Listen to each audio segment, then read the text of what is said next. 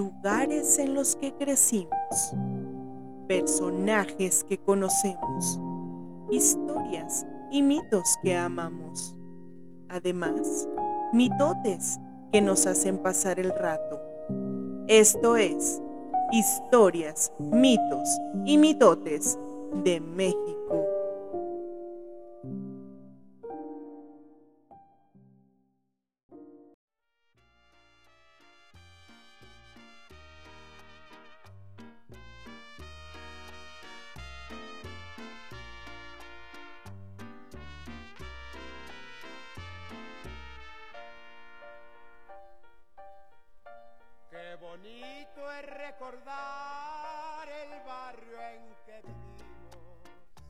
Milenio plasmado en sus calles, donde la tradición y la modernidad chocan, donde el peso de la historia se percibe en cada esquina, mismo que no puede ignorarse, con olores nostálgicos y tradiciones que se siguen transmitiendo de padres a hijos, donde da lo mismo si estás en uno de sus edificios emblemáticos o caminando por sus callejones.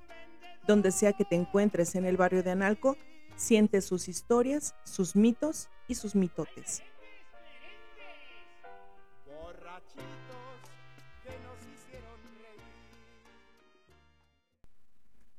Hola, ¿qué tal? Buenas noches. Pues sean bienvenidos a este su podcast, Historias, mitos y mitotes de México.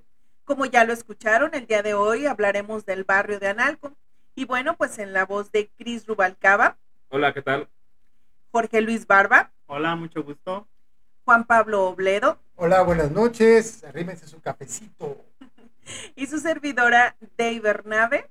El día de hoy vamos a estar hablando de este tema tan interesante. Y bueno, pues el día de hoy tenemos la, eh, la tenemos como invitada a Montserrat Obledo. ¿Qué onda? Un gusto estar aquí. Ok, chicos, pa- para entrar en contexto, primero vamos a explicar un poquito eh, la parte cultural, la parte histórica, la, la parte social que, que involucra a este barrio. Y después ya nos pasaremos a, a lo que probablemente eh, muchos vengan a, a- escuchar este, este podcast. Pero primero vamos a educarlos.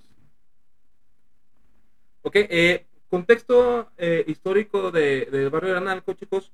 Eh, fue fundado en el año de 1542 por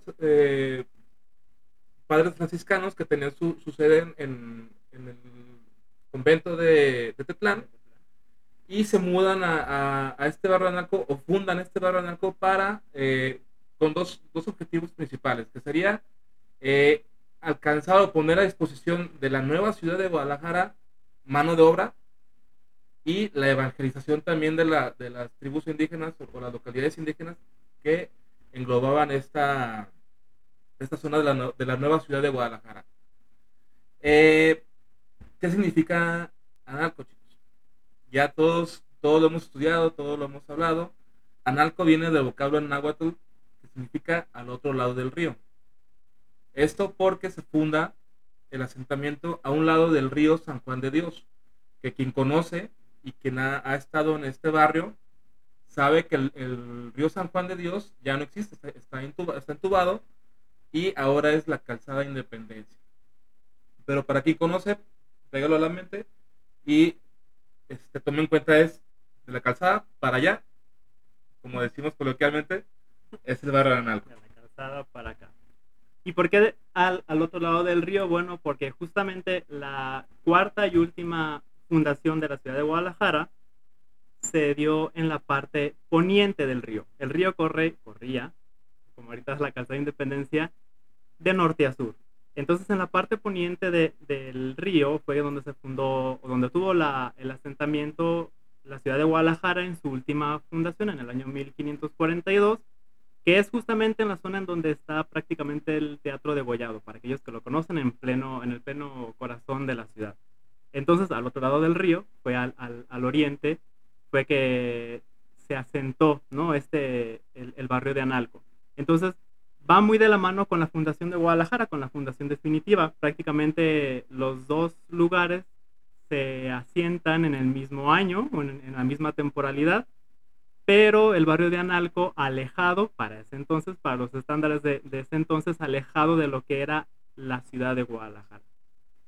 Ok, eh, para tener una, idea de, cómo se funda o cómo se crea este barrio, tengan en mente, cuando, cuando este, este barrio nace en la ciudad de Guadalajara, estaba conformado por una población de 2.000 eh, indígenas, entre indígenas este, cocas y texcuanes. Péganle- para que tomen una dimensión o dimensionen esto, la población de Guadalajara en, aquel, en ese momento era de 500 personas. O sea que eh, la población o, o la densidad demográfica de- del barrio de Analco cuatriplicaba eh, la, la de la ciudad de Guadalajara. No, no, no pierdan de vista que es, que es una población meramente indígena y es una población pensada en, en abastecer de mano de obra a la nueva ciudad de Guadalajara, Guadalajara o a la nueva ciudad fundada. Este, entonces, esta proporción de 4 a 1 a lo mejor podría, poder resultar peligroso por los, los contextos históricos o los antecedentes de, de bélicos que había entre, entre los nuevos pobladores o, los, los y las antiguas este, etnias que, habitaban la región. En gran medida, eh, la actividad económica principal de este barrio era artesanal y este, artística. ¿Qué quiere decir? Eh, los pobladores o, este sector indígena, este pueblo indígena, a pesar de que estaba destinado para la mano de obra, eh, principalmente su, su, población se dedicaba o se desarrolló en el ámbito artístico y artesanal. Cosa que, para el momento era, era extraño. Aún así, no, no se dejó de, de tratar a, la población, no se, no, se dejó tratar al, poblador de, de Analco como un, como un trabajador, como una yegua de trabajo. Un símil a lo que, a lo que hoy podríamos conocer como, como la esclavitud. Obviamente, en, en esta ocasión y en este caso en específico, con un pago o una remuneración económica. Que ya hablaremos después de, de ciertos datos este, particulares o da- datos curiosos sobre el- la forma de pago o cómo se manejaba esta, esta relación económica entre patrón y trabajador. Y se da una cosa curiosa, que hasta la fecha se sigue presentando de manera constante en, en la ciudad de Guadalajara. La parte oriente en donde se asentó el barrio de Analco, como ya lo mencionó Cris, pues era la clase obrera, ¿no? Los, los, los indígenas que estaban, que estaban asentados en esa zona. Y la parte más de élite, los, los habitantes de mayor poderío económico, digamos, pues estaban en, en la parte, en la ciudad de Guadalajara.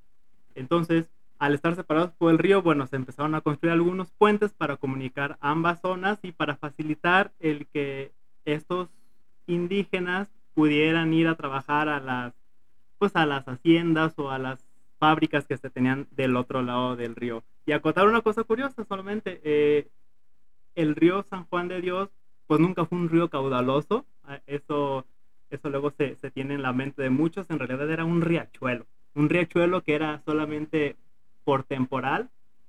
Y bueno, coincidió en que el asentamiento se da cuando hay una cantidad mayor de agua, bueno, pues ahí la, la gente se asienta. No sé, como un dato curioso también de, de, lo que era el entorno, digamos, natural de la zona.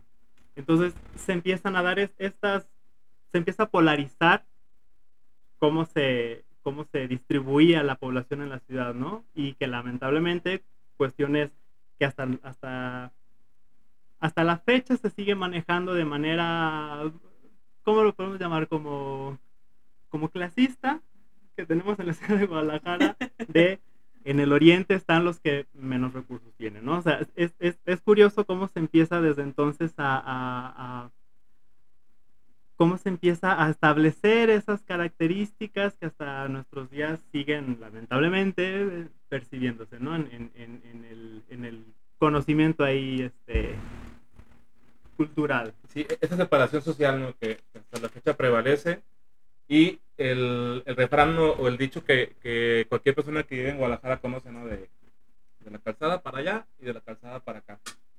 Eh, que eh, obviamente eh, hace referencia a, a, esto que comentaba Jorge. Eh, una división social, una división de clases que prevalece hasta la fecha, que hay ya discusiones que dicen que si es la calzada para allá o si ya nos recorremos a, a calzada de federalismo, Avenida América, o López Mateos, por la densidad de, de población que hay. Eh, Jorge comentaba hace un, hace un momento sobre el, el cómo era el río San Juan de Dios. Era un río caudaloso, era más bien un riachuelo. Igual eh, vamos a compartir imágenes en las redes sociales. Búsquenos como arroba eh, Mitotes Podcast México en Facebook y ahí van a poder ver este, las imágenes de lo que vamos a estar hablando más adelante. Eso fue un, un pequeño comercial de, de nuestra parte de para- redes para ustedes. Pero de hecho también puede ser que, acuérdense que donde estaba el Parque Agua Azul, era, era un nacimiento de agua. Ahí nacía el agua. Ahí nacía el agua, Sí. exactamente. Y, y era tan clara que se podían distinguir diferentes tonalidades de azul. De ahí el que se le da el nombre del agua azul. ¿no? Y que después ya se pone el agua y la gente se iba literalmente a remar en esa partecita que era como del parque, ¿no? No sé si estaba como ahí artificial o algo que hayan hecho para que se juntara tanto el agua y ya después de ahí pues salía el riachuelo, ¿no? Ya corría el agua. Era, una, era un nacimiento natural, no había, no, no estaba ahí modificado por la mano del hombre. Y ya corría, corría ya el, el agua hacia el norte de la ciudad. Eh, pero sí, era, era, era una zona justamente, en- hablando de, de, del tema social, era una zona de convivio, ahí pues bueno, la gente se reunía, pues lavaba su ropa, ¿no? Hay, muchas fotos de la Guadalajara antigua donde se ve justamente a la gente a las orillas del, del riachuelo, pues lavando, lavando ahí su ropa. Entonces era, era el punto, como un punto de convergencia eh, del, del- de la población. Y hablando de, de- esto mismo, ¿no? De- del aspecto económico, del, del social, eh, hay un dato bien curioso que, que te, te ejemplifica cómo era la relación en ese tiempo de, del español, de- del peninsular, con, con el indígena mexicano, o en este caso los cocas y los texcuecas. Eh, a pesar de que, de que eran jornadas de trabajo muy, muy extensas, muy, labor- muy laboriosas y muy pesadas, tenían un pago pero había una costumbre. Eh, obviamente, el- la persona que se dedicaba al comercio o comercializaba bienes y servicios eran los peninsulares. El indígena trabajaba y trabajaba para poder adquirir o, o poder este, tener acceso a esos servicios o a esos bienes. La costumbre era que, el- que al indígena coca o al indígena texcueca no se le podía fiar más de 5 pesos. 5 pesos de, de la fecha. Que habrá que hacer la conversión que el dato no lo tenemos, no, históricamente no, no existe, porque sí lo busqué. Pero eh, no se le podía hacer el fiar los cinco pesos, porque era lo que ganaba el, el indígena a la semana, cinco pesos.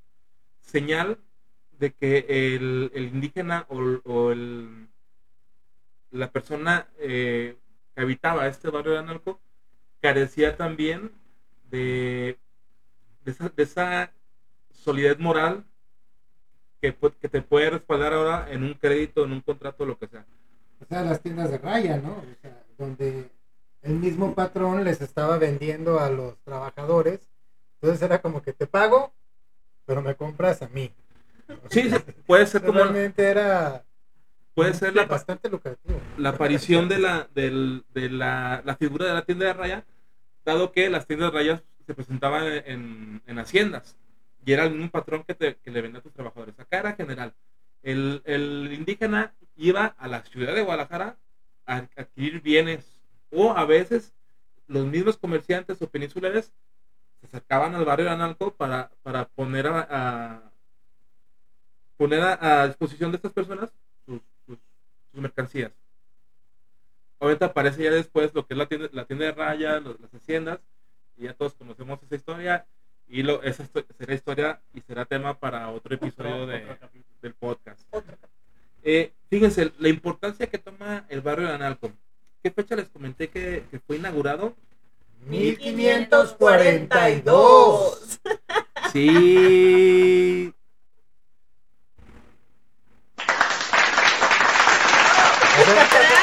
Sí pusimos atención. pusimos atención, claro. Ahorita no tengo estrellitas, pero la siguiente sí, sí va a haber. Fíjense, pasaron, pasaron seis años. En 1548, la jurisdicción de Analco o Analco como barrio o como co- eh, corregiduría absorbe la jurisdicción de Tetlán, la jurisdicción de Mexicalcingo, la jurisdicción de, de San Cristóbal de la Barranca y de algunos otros ba- barrios o rancherías que, que estaban cerca de la del mismo bar- barrio de Analco. ¿Qué quiere decir esto? Que empieza a tomar eh, carácter político y empieza a tomar un poquito de poder político administrativo dentro de la Nueva Galicia. Todavía de manera independiente de la ciudad de Guadalajara, se, se, se manejaba bajo sus propios... eh, Sí, de hecho, a eso voy. A eso voy, no se me adelante. Un año después de esto, se instala la Real Audiencia de la Nueva Galicia y nombra a la, al barrio de Analco, lo constituye como un gobierno civil autónomo. ¿Qué quiere decir? Le da facultades al barrio de Analco para gobernarse, autodeterminarse y administrarse de manera autónoma, pero siempre estando sujetado a la, al yugo, por así decirlo, o a, a la Jurisdicción. a la jurisdicción de Guadalajara como tal, ciudad o capital de la Nueva Galicia. Así es, eh, eh, es este, este, esta manera de trabajar entre, entre el barrio y la ciudad se mantiene dos siglos más, hasta 1821, eh, en el cual ya se le, se le otorga por la misma Real Audiencia de la Nueva Galicia, se le otorga el, el- el mote o el título de barrio de Analco. Cuando hablamos de un barrio en Alco ya hablamos de un barrio que se anexa ya completamente a la jurisdicción de, de la ciudad de Guadalajara. Entonces aquí es cuando Analco se anexa y se convierte ya en parte de Guadalajara, no, no, no en un poblado cercano o un poblado aparte. Esto habla de, de la importancia que tuvo este barrio en, en contextos económicos, en contextos políticos de la ciudad de Guadalajara, cómo influía y cómo, cómo esta influencia permeaba lo que era eh, la misma ciudad y el, el contexto social y, y económico y político. que justamente fue hasta iniciando el año de 1800 cuando espacialmente o territorialmente hablando el barrio de Analco fue absorbido, digamos, por lo que era la, la estructura urbana de Guadalajara. Previo a eso, pues Analco seguía, seguía siendo seguía siendo un espacio aparte de la ciudad, no estaba integrado como tal a la estructura urbana. Entonces ya en 1800 ya la- el mismo crecimiento de la ciudad, como, sea, como es la tendencia de todas las ciudades que empiezan a, a crecer hacia los lados, bueno, absorbe el barrio de Analco. Y bueno, ya es que, como ya mencionó Cristian, a- en 1821 ya pasa a, a ser parte oficialmente ¿no? de la ciudad de Guadalajara. Así, y este, este crecimiento también propicia eh, la aparición de, de edificios de carácter político-administrativo que ayudan también a, a que, esta, a que este barrio eh, ostente y sostenga el poder que estaba, que estaba adquiriendo durante este periodo de tiempo. Así es como aparecen edificios como, como el, el- el llamado Palacio de Medrano, que este, funcionaba o tenía fun- funciones o fungía como este, la audiencia de, de la Nueva Galicia. También hay, hay edificios históricos como la parroquia de San José, eh, el templo de... San Sebastián, que son, pues ahora sí que el, el- el corazón, ¿no? Del barrio de Analco, esos, esos dos templos. Y sobre todo, y eh, atendiendo el carácter político y económico, la garita de, de San Pedro, que eh, existe y está actualmente en lo que hoy conocemos como Plaza de la Bandera.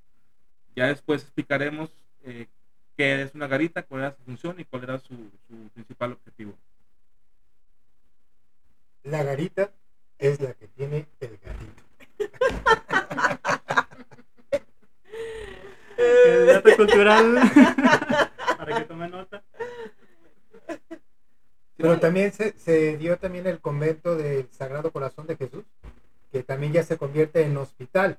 Y, y eso también ya da otro paso, ¿no? Porque como dices, ya siendo un barrio y todo, pero ya tiene también la parte de los servicios médicos, que ya no se enfocaba únicamente a, la parte de los peninsulares y que, también estaban atendidos por los juaninos en un primer lugar ahí a un ladito del, del mercado Libertad, y ya el del Sagrado Corazón se instituye como un hospital también dentro del mismo barrio de Analco. Y hospital que hasta la, la fecha de hoy sigue, sigue en funciones. Imagínense todo lo que cuentan ahí. Todas las historias. Todos los mitotes. Ay, ese que se escuchó fue de Yanira que ahora sacudiendo la, la, la mesa. Bueno, hasta aquí es el contexto histórico, social y político de, de, de Analco, cómo se desarrolla, cómo, cómo aparece y cómo este barrio influye en el desarrollo de, de la ciudad de Guadalajara. Porque queda claro que sí, sí hay una influencia, una influencia, perdón. Si a los seis años de creado se le, se le otorga la jurisdicción de cierto tipo de barrios o, o de barrios vecinos que probablemente, y habrá historiadores que debatan, se crearon o aparecieron de manera anterior al barrio de Analco. Tetlán y en específico. De hecho, eran los lugares donde estaban las misiones franciscanas, ¿no? Así es. Ahí en Tetlán y en San Cristóbal de la Barranca y todo eso. Esto fue el contexto histórico, social y político de, de- de lo que hoy conocemos como el barrio de Analco.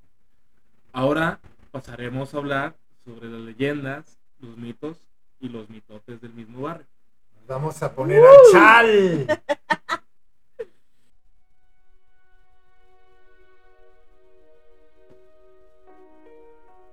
Ya bien lo dijo el poeta y escritor jalisciense Ramón Iñiguez Franco. Y así eran estas historias en un barrio tranquilo y apacible, donde veíamos cada mañana salir el sol por el mismo horizonte, que es quizás lo único que no ha cambiado, ni cambiará, quién sabe durante cuánto tiempo. Hace unos 70 años se levantaba un edificio entre las actuales calles de Medrano y la calzada Independencia Sur mismo que quedaban a las orillas del río de San Juan de Dios, justo donde terminaba, en aquel entonces, el pueblo de Analco. El palacio fue construido por Cristóbal de Oñate, quien afirmaba que, para vivir en esta ciudad, era de altos y bajos.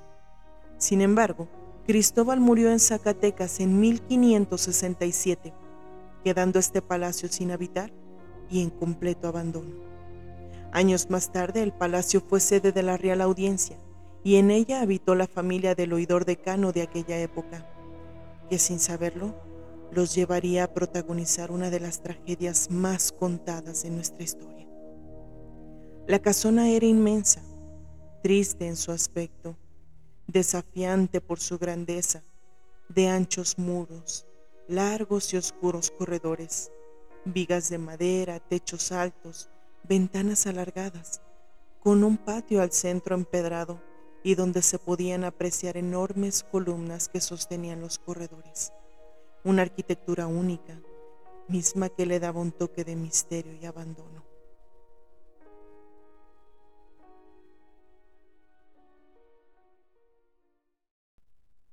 Bueno, pues ya escuchamos el prefacio de esta leyenda y ahora vayámonos directamente a la tragedia que envuelve a esta familia.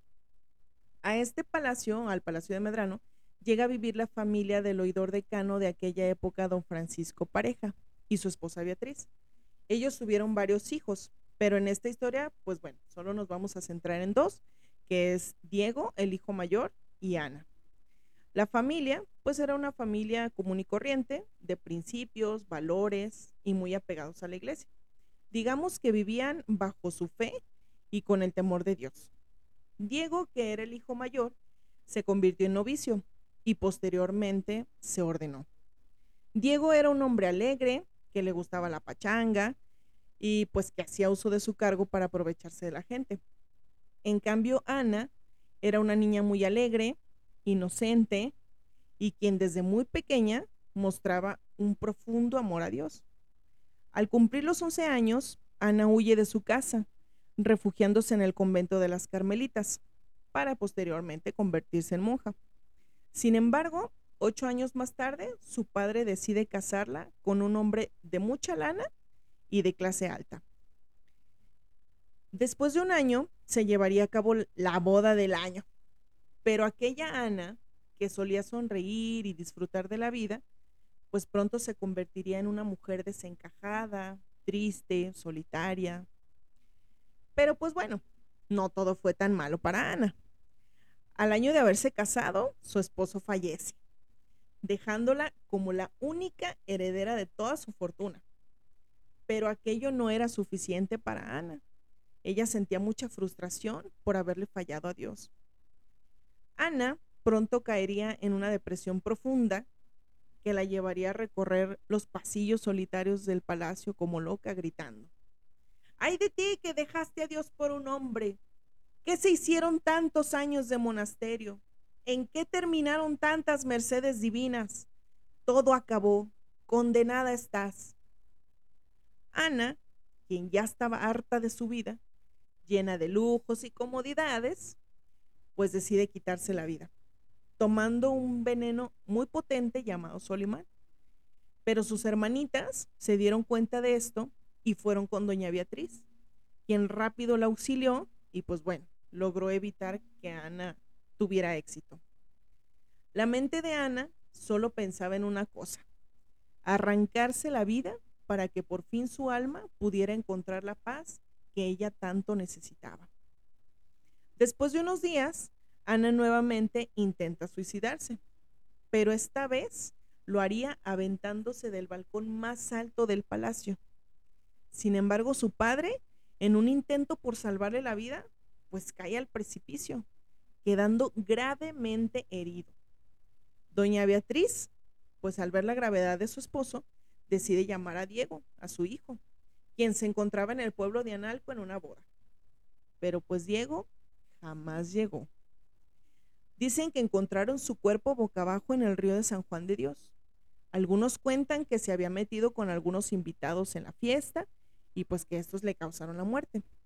Pero otros opinaron que accidentalmente se ahogó, mas nunca se supo la verdadera causa de su muerte. Don Francisco Pareja no pudo soportar la terrible noticia de la muerte de Diego, pues su corazón simplemente no lo pudo resistir y también falleció. Ana aprovechando que todo el mundo andaba en el borlote y el, descuido de su madre, decide entrar a su habitación y acabar de una vez por todas con su vida. En aquellas vigas de madera que sostenían el enorme palacio, ella colocó la punta de una sábana y el otro extremo lo enredó entre su cuello. Ana logró dar su último suspiro al quedar suspendida en el aire y con el cuerpo inmóvil como si toda aquella tristeza simplemente se hubiera ido junto con su vida. Ese día se llevaron a cabo en la ciudad de Guadalajara tres sepelios, el de Ana, el de Diego y el del oidor decano don Francisco Pareja. Cuenta la leyenda que después de la tragedia el palacio quedó completamente abandonado y que dicha tragedia causó una terrible sensación entre los vecinos que contaban que los tres muertos se aparecían todas las noches vagando por el palacio y por las orillas del río de San Juan de Dios. Después de unos años, el palacio fue demolido y en su lugar quedaría nada más y nada menos que la arena Coliseo. Ay. Yo diría, si hubiera querido a suicidarse de verdad, de verdad, más rápido, un tiro en la cabeza hubiera sido suficiente. De ahí la hubieran llevado rápidamente a un hospital. Que como habíamos dicho, era el Hospital del Sagrado Corazón. Y de ahí les voy a contar la siguiente leyenda. En ese lugar, cerca de ahí estaba la, la Plaza de Toros. La Plaza de Toros Progreso. Entonces, un doctor, un doctor era muy amante de la cacería y le gustaba mucho también atender a todos los toreros que pues ahí se accidentaban y los llevaban precisamente al Hospital del Sagrado Corazón. En una ocasión se va de cacería y le toca dispararle a un venado y cuando va a buscarlo se da cuenta que era una venada. Estaba muerta y estaba el cervatillo, el venadito bebé, estaba mamando a la, a la mamá muerta. Entonces al doctor le entró tanta culpabilidad que se llevó al venadito a su casa.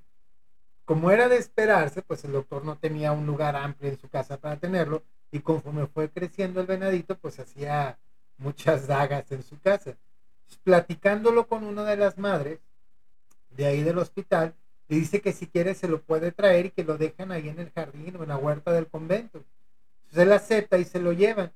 Y una madre se cariñó mucho con él y le puso el nombre de Chacho. Yo pensé que le iba a poner Bambi. Bambi. No, bueno, con la mamá muerta, sí, pero no. Este le puso el nombre de Chacho. Y Chacho era muy querido por todas las madres. Era toda madre, Chacho.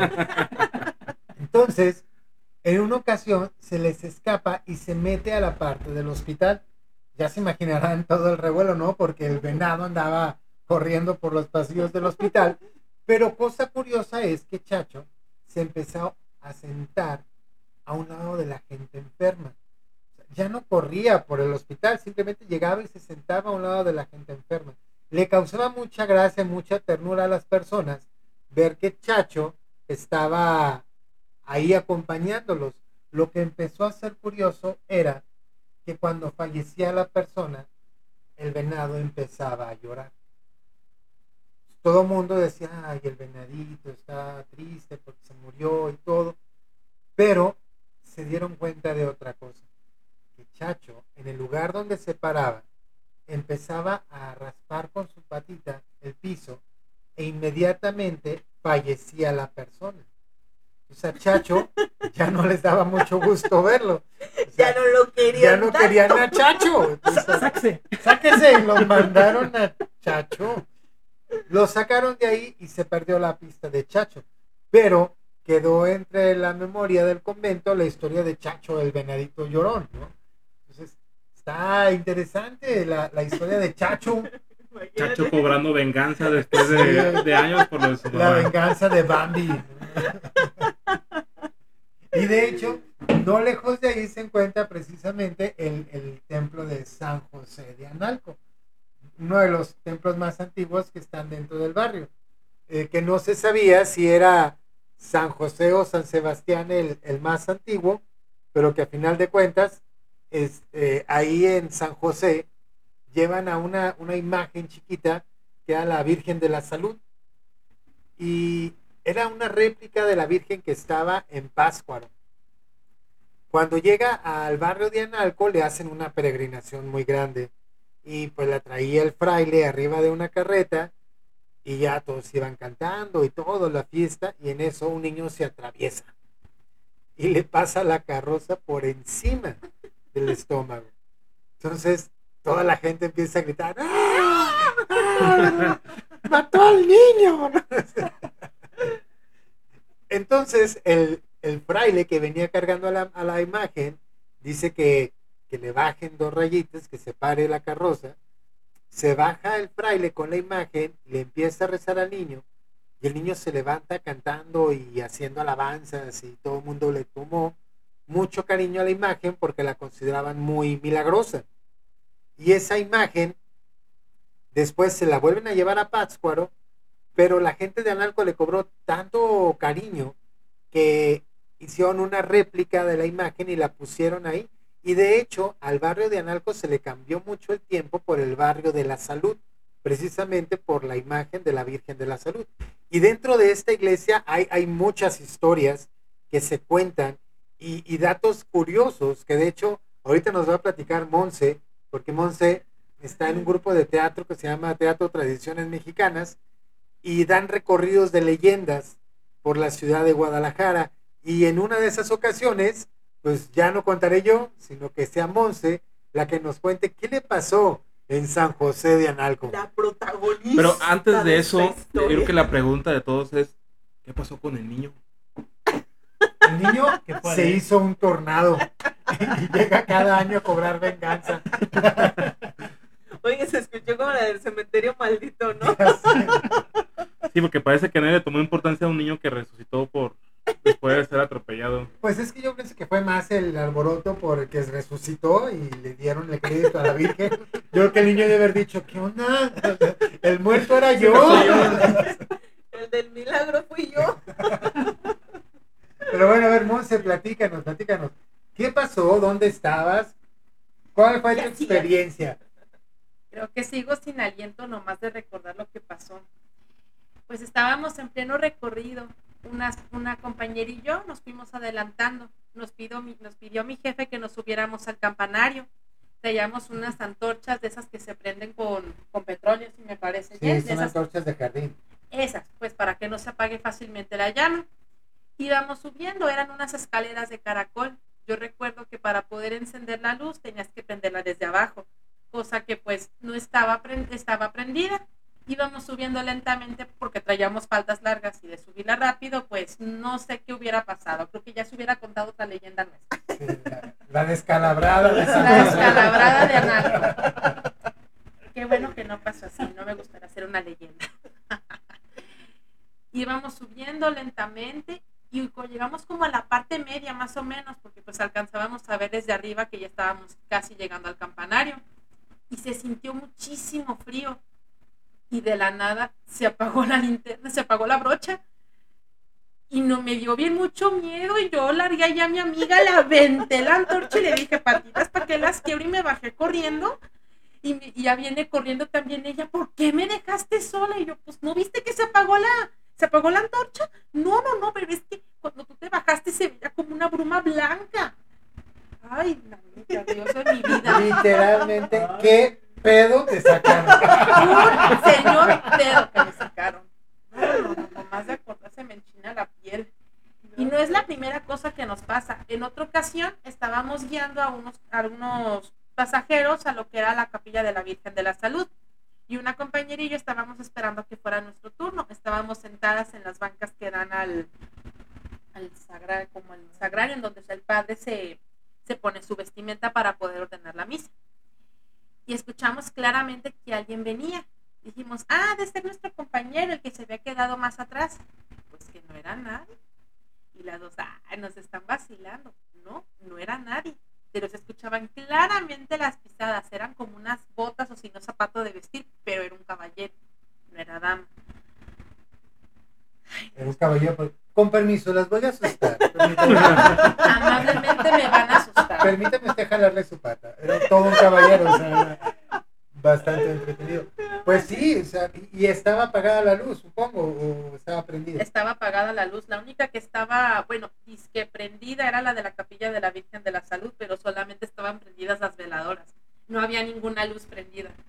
Pero sí se sintió bastante feo. O en el baño, bueno, me tocó entrar al baño. ¿Por Y había una. No aguantaste el No, miedo. no, o sea, literal, casi me cago de Obviamente miedo. después de dos sustos y una bruma blanca, Tiene que entrar al baño, sí. más Obviamente. faltó decir que también olía como a azufre. Cabe mencionar que estos acontecimientos fueron en diferentes días y no ahorita pues ya sería diabética. Entonces cuando estaba en el baño pues vi claramente, no, cuando iba a prender la luz pues se apare es- estaba una corona de flores, de esas pues que le ponen a los, a los que ya están muertos, Ay, pero se sintió, se sintió bien feo. Yo tenía bien mucho frío, dije, bueno, son a lo mejor el fresquecito de las flores, no lo sé, pero Era un aire polaco. Sí, ya era. Pregúntenme si volví a que si quise volver a entrar a ese baño, pregúntenme. ¿Quisiste volver a entrar a ese baño? No, pues de loca vuelvo a entrar. No, pues es que sí, son, son muchas cosas que de repente pueden estar pasando, ¿no? En esos lugares, ¿qué, qué, qué cosas no qué cosas no ocurrieron, ¿no? ¿Cuántas personas no caminaron? Si vamos hablando que de 1542, ¿cuántas historias, cuántas almas, cuánta energía no está concentrada en esos recintos? Sí, pues son recintos, al final son recintos de paz, ¿no? Y, y- y luego le ponen acá el incienso y todo y pues armonizan, ¿no? Entonces, qué armonizada le metieron a Monse porque Qué clase de armonizada, Dios. Me faltó la alineación de chakras con la caída por las escaleras. Sí, pero yo creo que sería hablar y hablar y hablar de cosas que a lo mejor a ella con sus compañeros les ha pasado en esos recorridos. Este, pero, pero sí, o sea, si hablamos del barrio de Analco, hablamos de, de ese tipo de historias, ¿no? de, de todo lo que la gente cuenta ahora sí.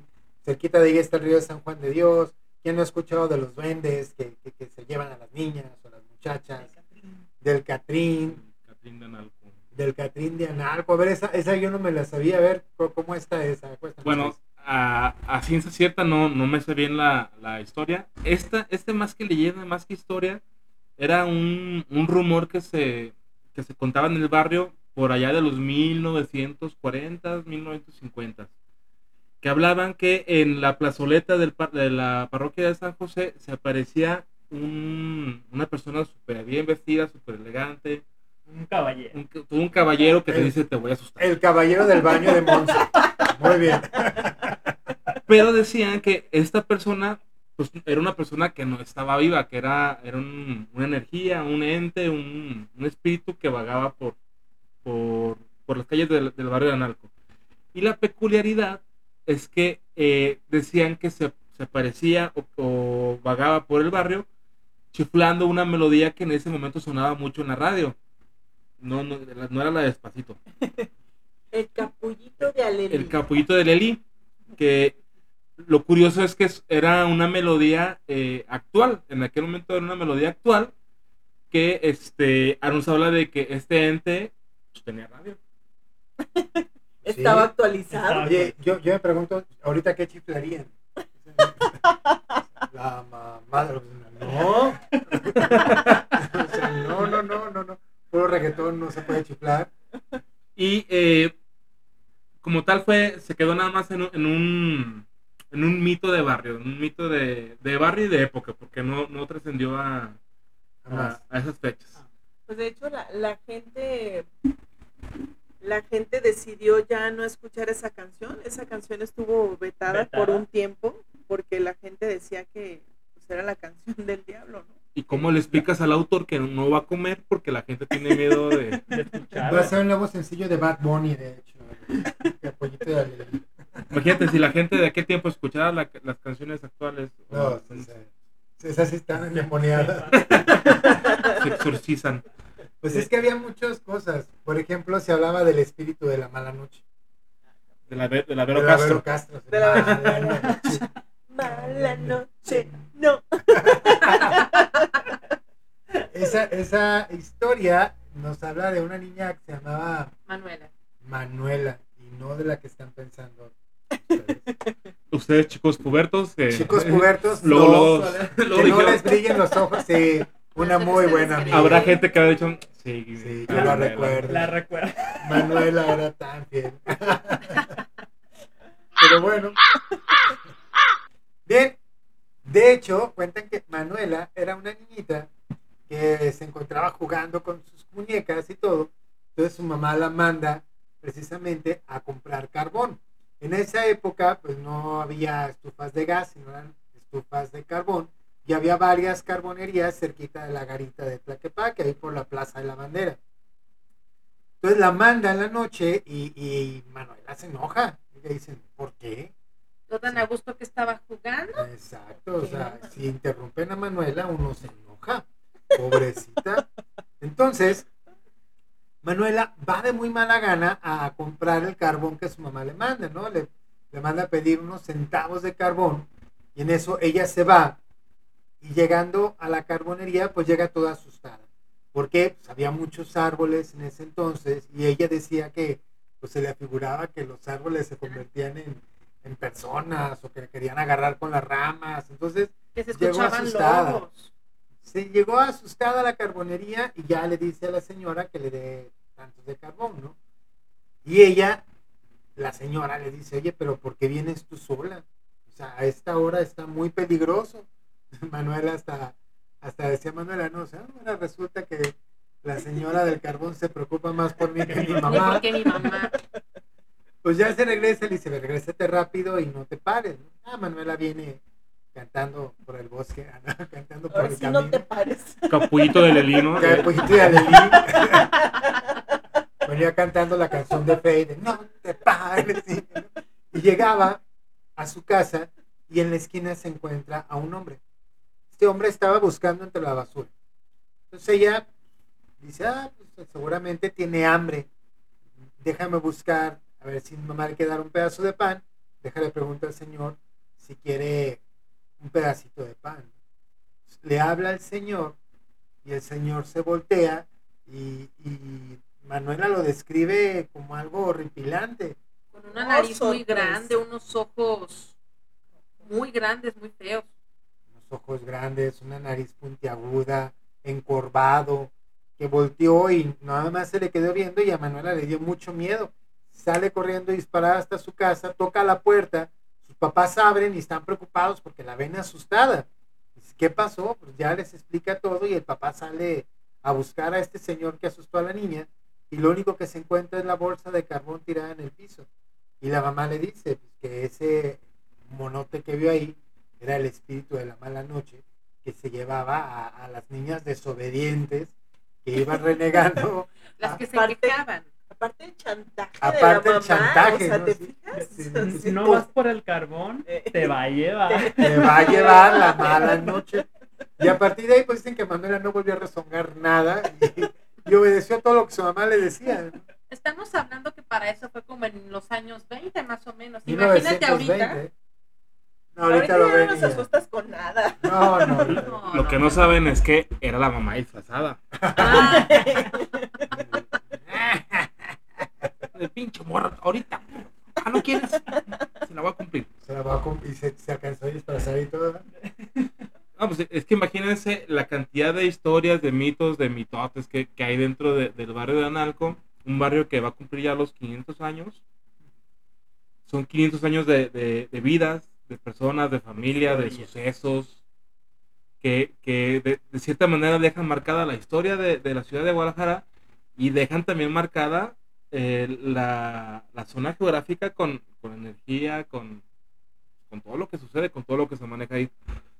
Simplemente, y mm, como una acotación y un paréntesis, ustedes saben que el barrio de Analco el 22 de abril de 1992 sufrió una tragedia importante, que, que también será tema de, de- de un programa en específico o, o especial, en el cual hablaremos de las explosiones del 22 de abril, pero se cuenta también que a raíz de ese suceso trágico, hay, hay, hay leyendas, hay, hay historias de apariciones en, en las mismas calles donde, donde sucedió eso y donde se puede, uno en específico que yo me acuerdo muy bien, porque cabe, mencionar que mi familia eh, es del, del barrio de Analco, de la calle de, de- de y Gante, y cuentan la historia de ellos, o, se, se rumora en, la, en, el mismo barrio que hay un- una persona que se dedicaba a vender tacos y las mañanas él, él compraba su mercancía para la noche ya poner su, puesto y vender su, mercancía. Sucede lo, lo del 22 de abril del, del 92 y esta persona es una de las víctimas mortales de, este suceso. O sea, la persona se murió, chupó.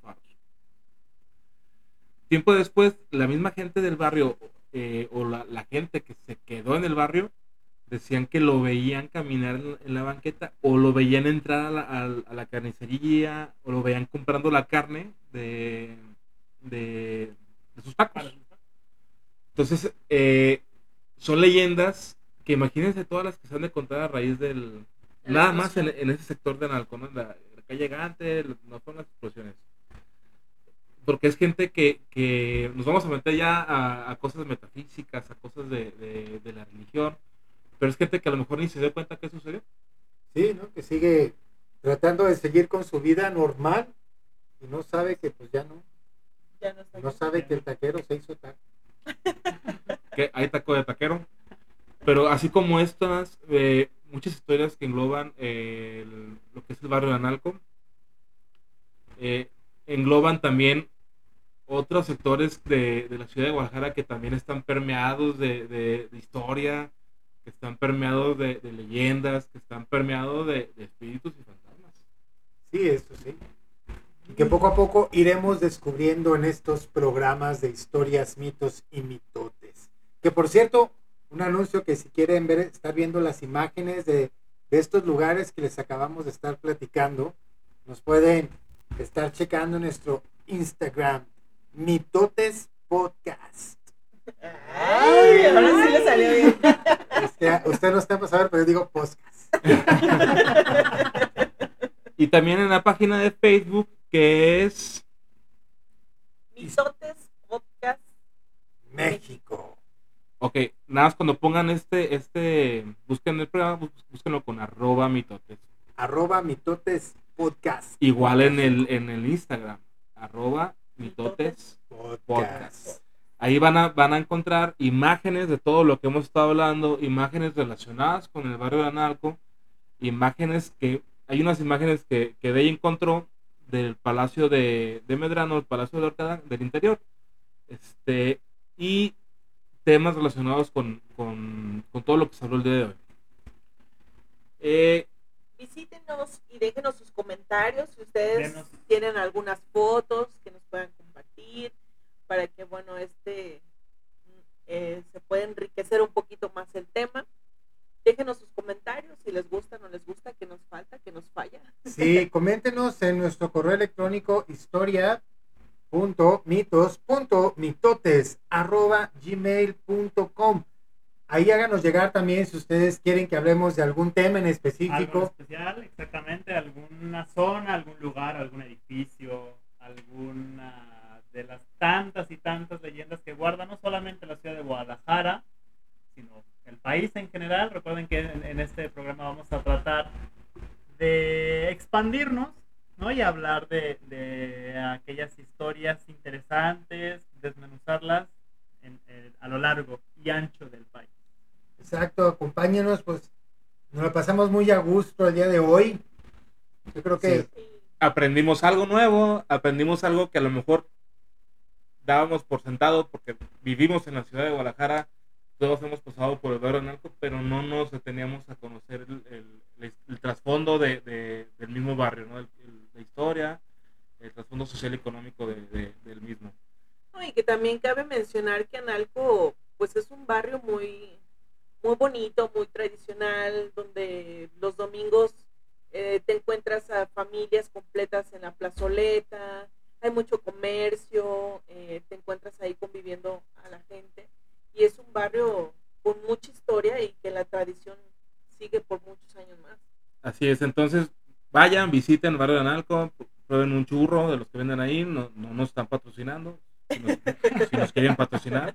prueben el churro. Como esa de las 8 de la noche sale el churrero, también pueden ustedes ahí. No, es que ese, no, ese es el oscurito, no, no es tan legal. Ok, eh, pues este fue nuestro, nuestro primer programa, Barrio de Anarco. Eh, hablamos sobre su contexto histórico y hablamos sobre sus mitos y mitotes. Eh, por favor, dejen de, de- no dejen de sintonizarnos, escúchenos el próximo programa, que saldrá el próximo miércoles dentro de 15 días, con un nuevo tema, un nuevo, nueva situación y nuevas leyendas, mitos y mitotes. Estén al pendiente porque va a estar padrísimo el siguiente programa. Si les gustó, compartan este podcast, por favor. Y si no les gustó, también compártaselo a alguien para que le hagan mal el día. Amárguenes el rato. No, pero sí, miren, compártanlo. A nosotros nos gustaría llegar a, a los oídos de todo el mundo, ¿no? Para dar a conocer esas historias, mitos y mitotes de De México. Eh, nos despedimos, gracias de, gracias Juan Pablo, gracias Jorge, gracias Monse por acompañarnos el, el día de hoy, este, platicarnos cómo te hiciste del baño en la parroquia. de Eso se requiere valentía. Muchas gracias por la invitación. La verdad estoy muy contenta y me divertí bastante, recordando casi mi momento de ser diabética. Ok, gracias por, es- por escucharnos y visiten nuestras redes sociales eh, y eh, correos, correos electrónicos para sugerencias, quejas y si hay alguna enamorada ahí de Juan Pablo o de Jorge, nada más discreción. De Cristian. O de la, o de la vocecita. O de- La vocecita. Ok, este, pues muchas gracias, nos, nos vemos para la próxima. Nos escuchamos en 15 días. Bye. Cuídense Cuídense mucho. mucho. Bye.